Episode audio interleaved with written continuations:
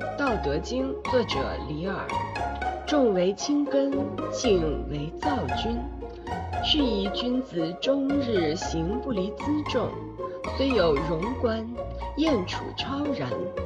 奈何万圣之主，而以身轻天下？